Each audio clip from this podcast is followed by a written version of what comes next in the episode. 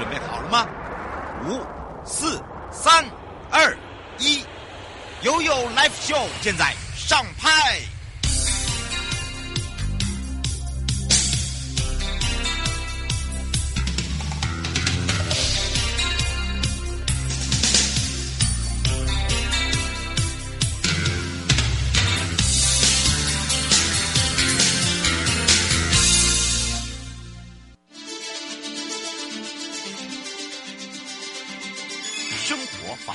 Go Go Go！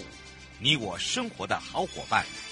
我是你的好朋友哦。我是你的好朋友瑶瑶，再度回到了 You Live Show FM 零四点一正声广播电台，陪同大家。好的，当然呢，我们讲到了跟踪骚扰防治法。那么说到了警政署统计哦，台湾每一年大概有八千多件跟骚案件哦。这个如果说呃将私下隐忍未报案的哦纳入统计，我想这个显示跟这个跟骚犯哦这个。应该不是很很少，而是很多，好不好？那当然呢，这些呃来说哦，这个立法院也在一百一十年的十一月三读通过了跟骚防治法。那当然这样的一个这个跟骚，呃，就等于是简单讲跟踪骚扰这些行为呢，怎么样来去判定？还有就是说，怎么样去算？哦，我想这个也是要让我们大家哦可以更多的了解，要开放零二三七二九二零，让我们全省各地的好朋友、内地的朋友、收音机旁跟网络上的朋友啊，就过来，我们要让台北地检署高淑美检察官来跟大家好好聊一聊了。Hello。好，各位听众，大家好，我是台北地检署的检察事务官高淑梅。是，当然呢，今天淑梅检察事务官来聊到了这个跟踪骚扰的行为呀、其实，呃，除了在呃这个一百一十年十一月三读通过这个跟骚防治法，就是等于跟踪骚扰防治法啦。不过，倒是还是有很多人不是那么多的清楚，还有就是那个拿捏那个。定义在哪里？还有一些人会去游走边缘呐，所以我们来请教一下熟美假树官了。嗯，好，谢谢瑶瑶哦。瑶瑶刚刚一开始的时候就已经有提到了，事实上我们就是考量到，其实这种案件的类型非常的多，所以我们在一百一十年的时候就立法，那至今的话也实行了快两年了。事实上，这类型的案件数真的很不少哦。所以说呢，就是想说借由这个机会来提醒各位听众。那所以刚刚瑶瑶已经有说了，我们必须要先了解说什么叫做跟踪骚扰的行为呢？那在这个法律里面的话，其实有规定的八种的行为。太样哦，那首先当然就是呃跟踪啊，第二个就是尾随，那再来第三个的话有歧视的行为，或者是用电话啊、通讯设备这些来做一些追求、寄送物品，或者是呃出示一些有妨碍他人名誉的讯息，或者是冒用他人的名义啊去购物，这些都可以算是跟踪骚扰的行为哦。嗯，是，而且我觉得啊，有些人会觉得说，那么如果说呢？嗯，我没有真的碰到他，我只是想要吓吓他，或者是说，哎，我只是爱慕他，哎，我有跟他保持距离，那这个怎么算呢、啊？你有没有发现，现在很多人会做这种很无厘头，或者是说好玩的事物，可是他不知道他已经触法了。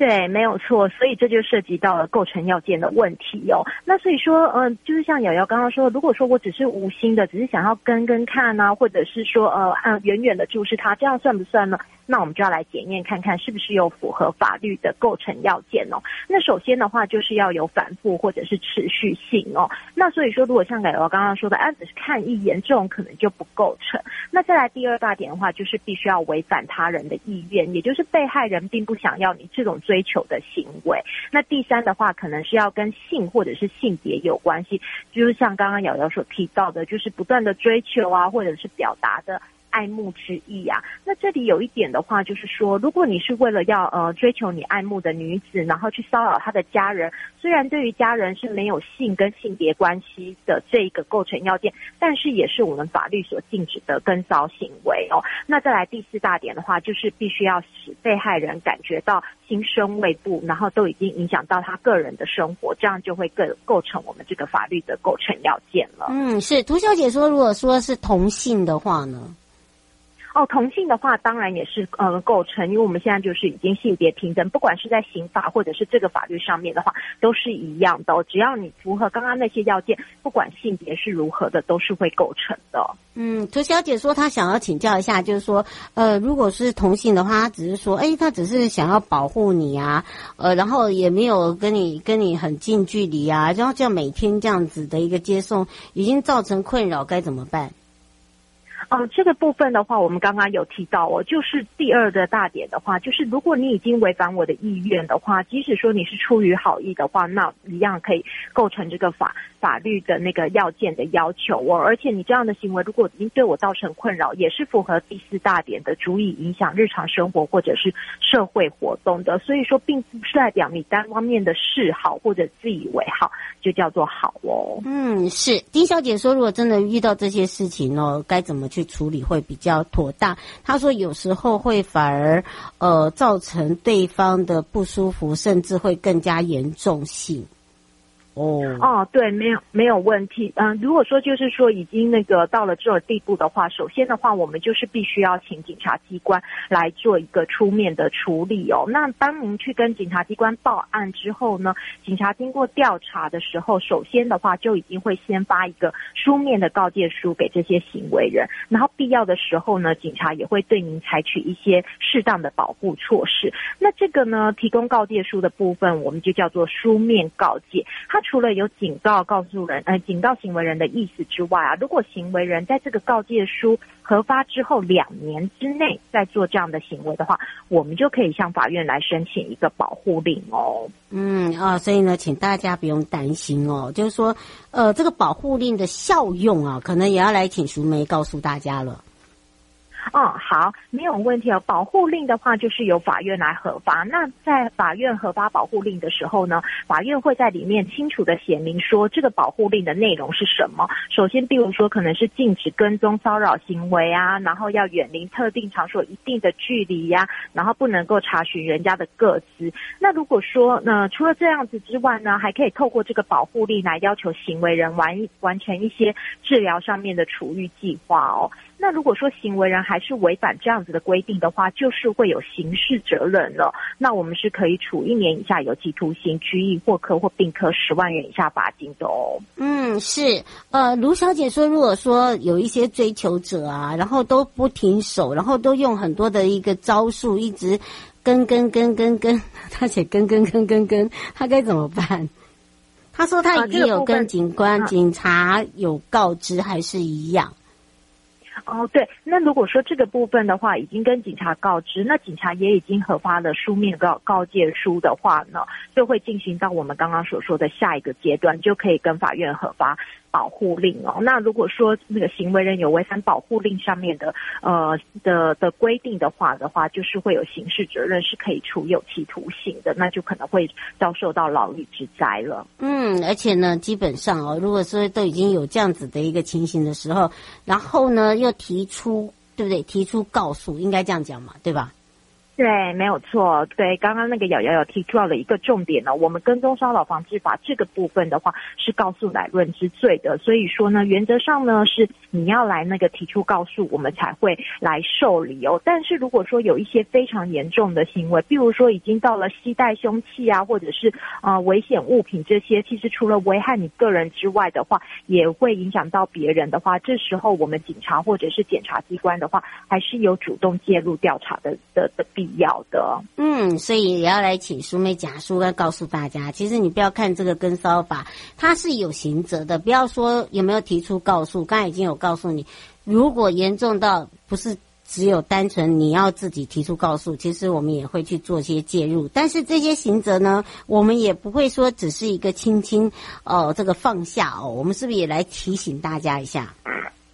哦，对，没有错。虽然他是一个告诉乃论之罪哦，但是已经考量到他的行为其实都是反复性，所以说在这个法律里面的话，是针对这个部分是有一些特别的规定的。首先呢，像我们知道，如果要调取通联的话，是一定要有一定的重罪。但是如果说是违反跟骚法的案子，我们为了要证明他有反复性的话，检察官跟警察是可以依照这样子的法律来调取通联记录的哦。除此之外，如果说你的跟骚行为里面是有携带凶具啊，或者是违反保护令的，我们也可以纳入预防性羁押的范围哦。所以，如果针对现行犯的话，如果检察官认为有必要，可能当庭就会申请羁押了。嗯，是罗阿姨说，如果说自己的这个家人碰到有类似这样的一个情形哦，是不是可以代为做这个申请保护令？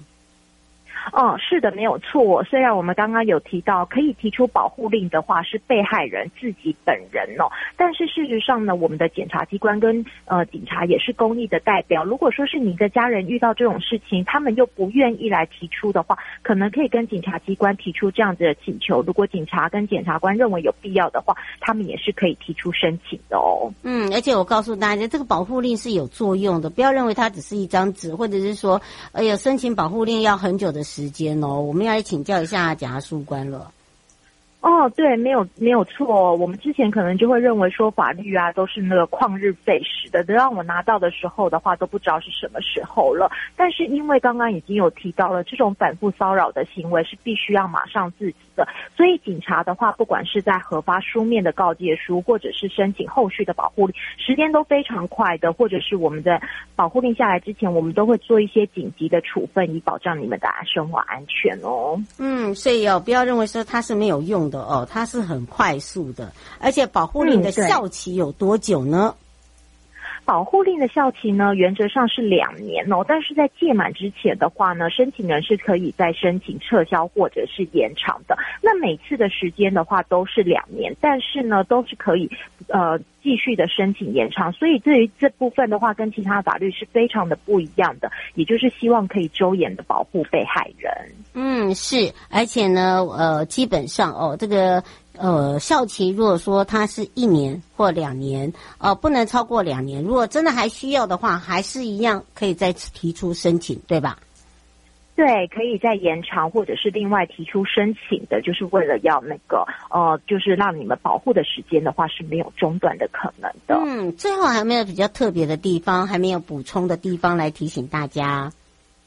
嗯、这个部分的话，就是说，如果说你认为说已经有被跟踪骚扰的呃情况的话，事实上可能就是保留那一些通联记录啊，或者是一些往来的那个对话讯息啊，这些的话都会有助于我们作为事后再考量说是不是有反复持续性这个构成要件的认定哦。嗯，是，当然呢，也是要提醒大家，真的为了这个跟骚法哦，其实我们不是保护你自己而已，其实保护自己呢是最重要的一部分，也会保护到你周边的家人哦，嗯、不会危害到家人。也要非常谢谢台北地检署高淑梅检察官陪伴我们大家，我们就下次空中见喽，下次见，谢谢瑶瑶，谢谢各位听众，拜拜，拜拜。